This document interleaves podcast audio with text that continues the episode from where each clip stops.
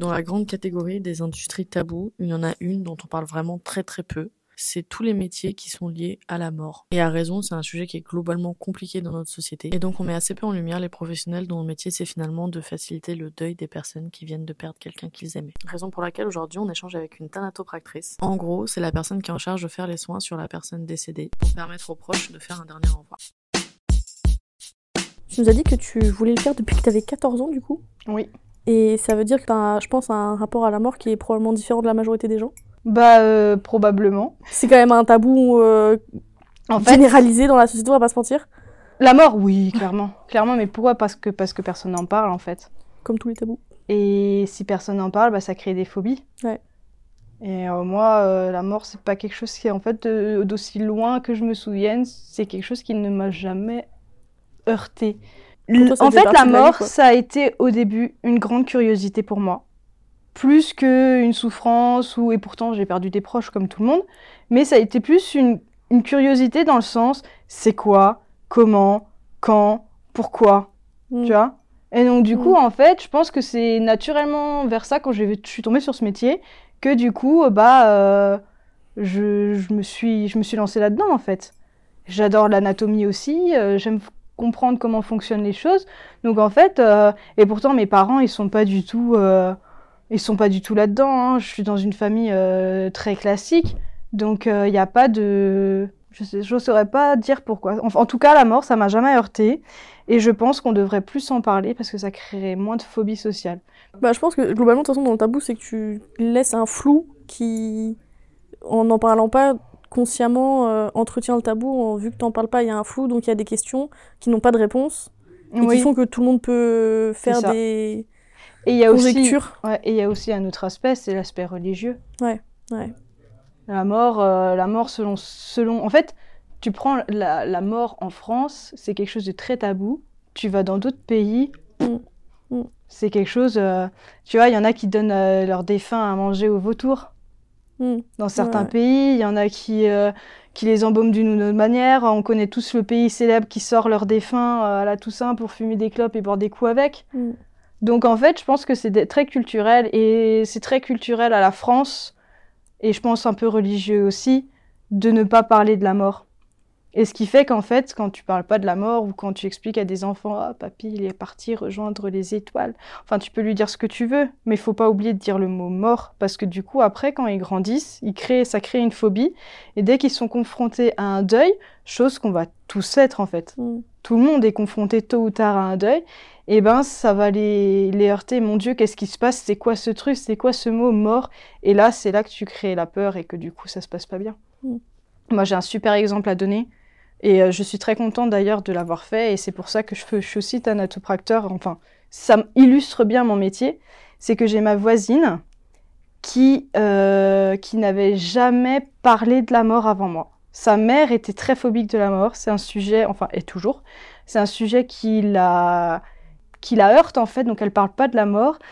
Et euh, du coup, ma voisine m'a rencontrée n'ayant jamais parlé de ce sujet, Mm. véritablement.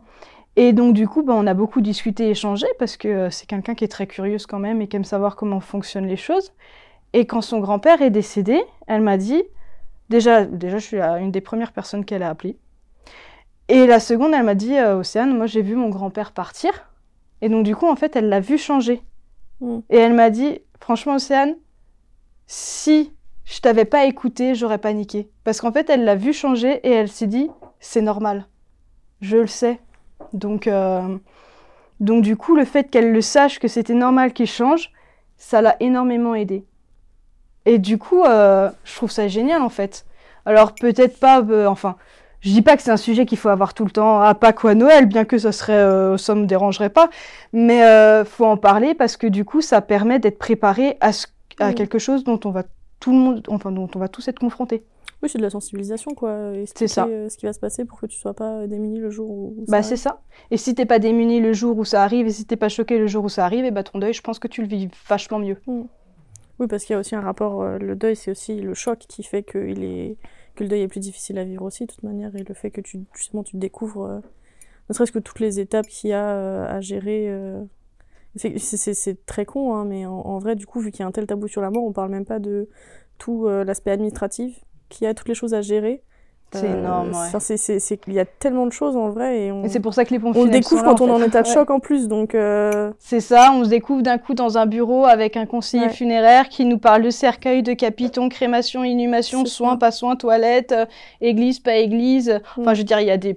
Est-ce qu'on met une croix euh, sur le cercueil euh, Mm. Est-ce qu'on met une fleur Est-ce qu'il y a. Il y a tellement de choix. Et en plus, le pire, c'est que les gens ne savent pas.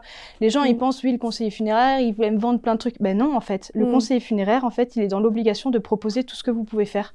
Mm. Donc, en fait, il va vous dire plein de choses parce que c'est plein de choses que vous pouvez faire. Et donc, du coup, euh, quel capiton, quel machin, quel truc, quel truc. Mm. Et du coup, tout de suite, on est assailli. Alors que si on est plus ou moins préparé à ce genre de choses, qu'on a réfléchi, ou même ne serait-ce que, merde, papy, euh, il voulait une crémation ou une inhumation Mm.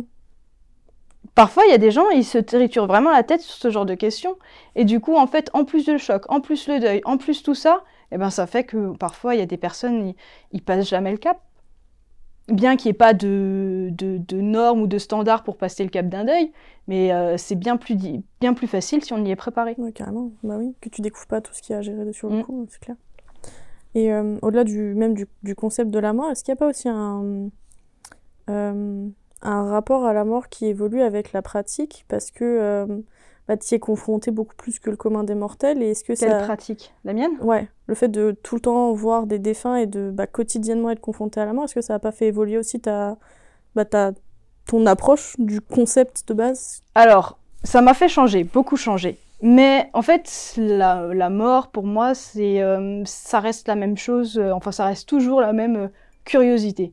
Mm. Qui, quoi, où, comment, pourquoi. Enfin, pourquoi maintenant je le sais. Enfin, comment je le sais. Mais euh, l'après, euh, c'est toujours la grande question. Mais maintenant, par contre, je supporte plus les personnes qui sont tout le temps dans la négation et qui se plaignent. Mm. C'est toujours les personnes qui sont. Ah. Non, je peux plus. En fait, j'ai vu tellement de choses. Enfin, j'ai pas vu non plus. euh, mais j'ai vu tellement plus que le commun des mortels qu'en fait, je me dis, mais en f- on n'a pas le droit de. Et je, je pense que c'est pour ça que tous les thanatoprateurs, en fait, on est tous des fêtards. Parce qu'en fait, on. On, on, tu sais, on, on nous imagine comme des Nosferatu de, de laboratoire, tu sais. euh, mais en fait, pas du tout. En fait, on se fend la gueule et, euh, et c'est assez impressionnant parce qu'en fait, on voit à quel point notre vie est fragile, en fait, à quel point Mm. tout peut basculer du jour au lendemain. Et du coup, les personnes qui se plaignent, qui se machin, comment est-ce que tu veux euh, accepter quand tu rentres le soir euh, que, que quelqu'un il se plaint Oh mon Dieu, aujourd'hui, euh, gna gna gna, euh, mon voisin, il a encore pas sorti ses poubelles. Tu vois, une connerie du genre alors que tu viens de voir un gamin de 12 ans Mm. mort. Mm. Tu vois, t'es là, t'as envie de lui crocheter, décrocher une, une claque et de lui dire bah non, mais en fait, euh, ressaisis-toi. Mais après, c'est normal parce que c'est humain, parce que tous les, tous les gens, les personnes humaines, tu vois, ils pensent pas à ce que moi je pense ou ce que j'ai vu. Donc forcément, quand tu vis dans le milieu de la mort, bah, quand tu sors de ce, de ce milieu-là, quand tu sors du travail, bah, t'as envie que de positif en fait. Que du positif. Et donc du coup, c'est aller boire un coup, rigoler, chanter et faire des trucs comme ça, quoi. Donc en fait, plus tu travailles dans la mort, plus tu as un rapport à la vie qui est important, plus tu te rends compte à quel point la vie, elle est précieuse. Et tu prends chaque moment pour le vivre à 100%. Tu Et tu penses que justement, si t'as pas cet équilibre un petit peu euh, dans ta vie euh, perso, du coup, ça peut avoir un impact sur ta, sur ta santé mentale de, de, de... Ah bah c'est comme tout, hein. Si t'es pas bien euh, dans ta vie personnelle, t'es pas bien au boulot et il n'y a pas besoin d'être thanatopracteur Mm. pour ça, quoi. Bah, c'est plus que du coup, c'est vrai que tu es confronté à des cas de figure où tu, tu vois sur le corps des défunts les- parfois la, du coup, la, la violence de leur mort ou des choses comme ça. Donc forcément, tu es, confronté à des, à, des, à des cas de figure qui sont quand même bah, plus violents que là, dans la majorité des professions. Euh, Ah oui, ça oui, mais ça on va revenir sur le sujet de tout à l'heure. En fait, on est rodé. Ouais, parce que c'est ce que tu disais, le visuel, c'est pas forcément ce qui va te marquer le, le plus. quoi. Non. Mm. Mais ça, je pense que c'est parce que, parce que je suis comme ça, en fait, tout simplement. Oui. Je pense qu'il y a des personnes qui sont plus capables de voir certaines choses que d'autres. Et puis à partir du moment où toi t'approches ça avec une curiosité euh, scientifique finalement, de dire euh, qu'est-ce qui s'est passé, comment. euh, Il y a de la science, mais il y a aussi beaucoup de pragmatisme. C'est que c'est comme ça et que de toute façon, tu peux pas faire grand-chose pour que ce soit autrement. Et il y a la science, il y a le pragmatisme. Et surtout, en fait, moi, je vois pas le côté euh, gore. Mm. Pour moi, ça reste toujours un être humain. Mm. Et c'est ça, en fait, qui, qui change beaucoup de choses. Moi, tu peux me montrer ce que tu veux, ça reste un être humain. Et tu, tu, tu parles en pré-interview des conditions de travail qui sont assez difficiles. Du coup, c'est euh, c'est parce que tu es tout seul, du coup, euh, toute seule à pratiquer avec. euh, On est tout seul, ouais, les thanatopracteurs sont tout seuls, sauf quand on a des, des apprentis, comme j'ai maintenant. Ouais. Mais on est tout seul. Et puis euh, les laboratoires, surtout des publics, ne sont pas forcément bien aux normes. Je parle en l'occurrence des EHPAD. C'est très flagrant dans les EHPAD. Il n'y a pas de chariot élévateur, tout ça en fait. Donc en fait, ça m'est déjà arrivé de faire des soins de conservation euh, à genoux, quoi. Les soins de thanatopraxie. Donc c'est vrai que là, Mm. c'est compliqué parce que euh, faut qu'on s'adapte. En fait, nous, on se déplace, que ce soit à l'EHPAD, à l'hôpital, à domicile. Bon, maintenant, il y a des réglementations pour les domiciles, mais euh, pour les EHPAD, euh, c'est, je veux dire, tu peux pas te permettre de dire, euh, arriver quelque part, euh, à un EHPAD, bonjour, je vais m'occuper de madame machin.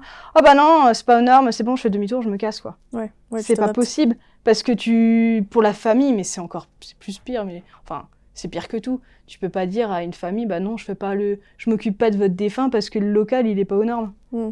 Mm. c'est pas possible. Donc en fait euh, on râle beaucoup. En tout cas moi je suis la pro du je râle tout le temps. Et je suis la pro pour laisser des post-it je laisse des post-it merci de bien vouloir et partout et, euh, et en fait c'est ça qui est difficile ouais, c'est que les conditions de travail sont.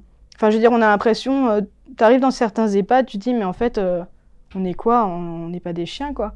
Ni nous, ni, les défunts, d'ailleurs. Parce que ce qui est encore plus dramatique dans l'histoire, c'est qu'il y a quand même des défunts qui sont préparés dans certaines conditions. On se dit, bah merde, quoi. Mm.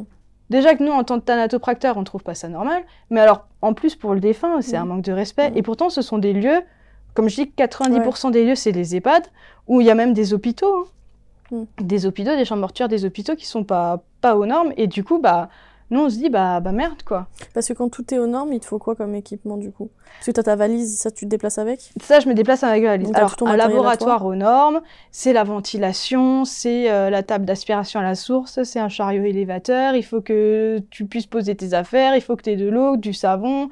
Il y en a, à certains endroits, tu même pas de savon, d'eau et de et d'essuie-mains, quoi. Mm. Ah oui, oui. C'est vraiment, t'imagines vraiment un laboratoire Ouais. euh, mortuaire, quoi. Ok. Et donc, et donc il y a des cas de figure où t'as rien de tout ça et où tu te Voilà, retrouves comme tu tu te démerdes. Ok. tu te débrouilles. bah en fait, quand tu, quand tu regardes sur la fiche guide de travail, le thanatopracteur, donc c'est un travailleur isolé, euh, risque bactériologique, risque chimique, risque physique et risque psychologique. Ça donne envie, dit comme ça. Ouais, mais j'adore mon travail.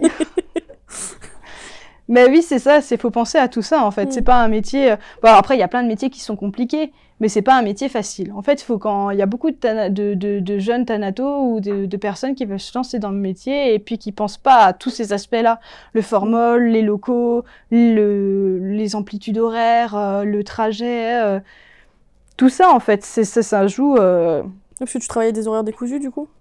Bon, en fait, on travaille un peu quand. Alors, comme je suis employée, euh, je veux dire, normalement, tu as la réglementation du, Mm. du travail. Hein, qui Ouais, peut-. Tu peux pas faire, euh, faire 3 heures du mat jusqu'à 22 heures le Mm. soir. Bien qu'il y a certains indépendants qui le font. Mm. Euh, moi, je ne peux pas parce que c'est illégal. Mais sinon, on va, on va prendre le- le- l'exemple d'un thanatopracteur indépendant. Bah, il travaille quand on l'appelle. Alors, de nuit, en général, non. Là, cet hiver, il y a eu des exceptions parce qu'il y a eu énormément de décès. Donc, en- du coup, il y a des, ta- des, des confrères qui commençaient très tôt, qui finissaient très tard le soir.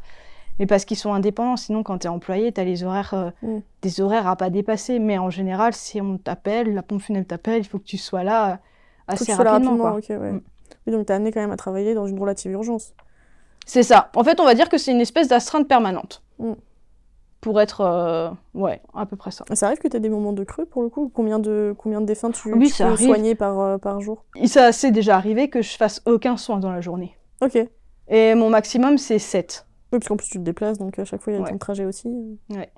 Oui, ça tu dois. Mais c'était vraiment, ouais, c'était vraiment cet hiver, euh, période de gros rush, quoi. Mais on va dire que la moyenne, c'est entre 3 et 4 par jour. Il y a des périodes où il y a rien ou pas grand-chose. Bon, rien, c'est vraiment quand même assez rare. Mais un ou deux, ça arrive. Et il y a d'autres périodes où, en fait, euh, surtout la période hivernale, et ben, ça charge, ça charge. Et puis, bah, faut y aller, quoi, à un moment donné. euh. Ça te prend combien de temps en moyenne du coup? Un soin? Ouais. Standard, entre une heure et une heure et demie. Enfin, quand je dis standard, ça veut dire qu'il ouais, euh, n'y a pas de complications majeures, quoi. Je veux dire, quelqu'un qui, qui va un accidenté ou quelqu'un où il va falloir faire un peu de restauration, forcément, ça va prendre plus de temps.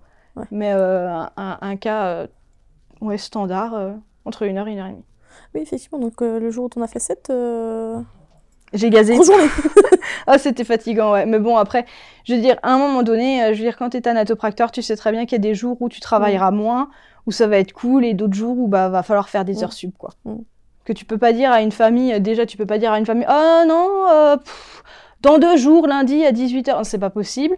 Et puis en plus de ça, bah faut pas oublier que la thanatopraxie, c'est avant tout pour se stopper la thanatomorphose. Il y a tout de suite des phénomènes biologiques qui se mettent Ouais. en place. Euh, Il y a le début de la rigidité, il y a les bactéries qui se développent, après il y a les lividités cadavériques, il y a tout plein de processus qui fait qu'en fait on change. Et qu'on change heure par heure. La déshydratation, tout ça. Et en fait, la thanatopraxie, on dit souvent oui les soins de conservation, mais c'est plus vraiment des soins de conservation, on s'en fiche de garder les corps pendant 6-12 mois dans des caveaux. La thanatopraxie aujourd'hui, c'est les soins d'hygiène et de présentation. Ouais. Donc c'est vraiment de faire en sorte que le défunt soit présenté le plus naturellement possible, éviter les stigmates de la mort et qu'il soit bien pour la famille, pour qu'elle puisse faire son deuil. Et donc, faut le faire très rapidement, du coup. euh, Bah, en fait, une fois que les stigmates de la mort, enfin, je parle par exemple des lividités cadavériques, donc c'est des colorations euh, rouges au niveau, dans toutes les parties euh, basses du corps, en fait, c'est les globules rouges qui retombent. Euh, en gros, hein. une fois qu'elles sont fixées, bah ok, on va mettre du maquillage, Mm. mais si on intervient avant et qu'on peut empêcher leur apparition, Mm. bah ça sera quand même mieux de présenter un défunt naturel que Mm. maquillé, surtout pour un homme, par exemple. Donc en fait, la thanatopraxie, c'est avant tout empêcher toute cette dégradation du corps pour que justement la famille puisse se recueillir correctement. Donc plus tôt on intervient, plus tôt on peut empêcher cette dégradation et mieux le travail sera. Mm. Après, au bout de 3, 4, 5 jours, on peut toujours faire des choses, mais le résultat sera bien moins meilleur. quoi. Mm. Donc c'est pour ça que intervenir au plus tôt, bah, c'est mieux. quoi. Et t'as moins de travail aussi, du coup, quand t'interviens plus tôt parce que tu. On va dire que c'est plus facile. J'espère que vous avez trouvé ce podcast intéressant et que vous avez appris des choses sur ce métier quand même globalement méconnu, que ça permettra à un petit peu plus de monde de comprendre qu'est-ce que c'est la réalité des professionnels qui travaillent dans ce secteur-là. On se retrouve la semaine prochaine et en attendant, n'hésitez pas à écouter les autres épisodes qu'on a fait avec d'autres professionnels.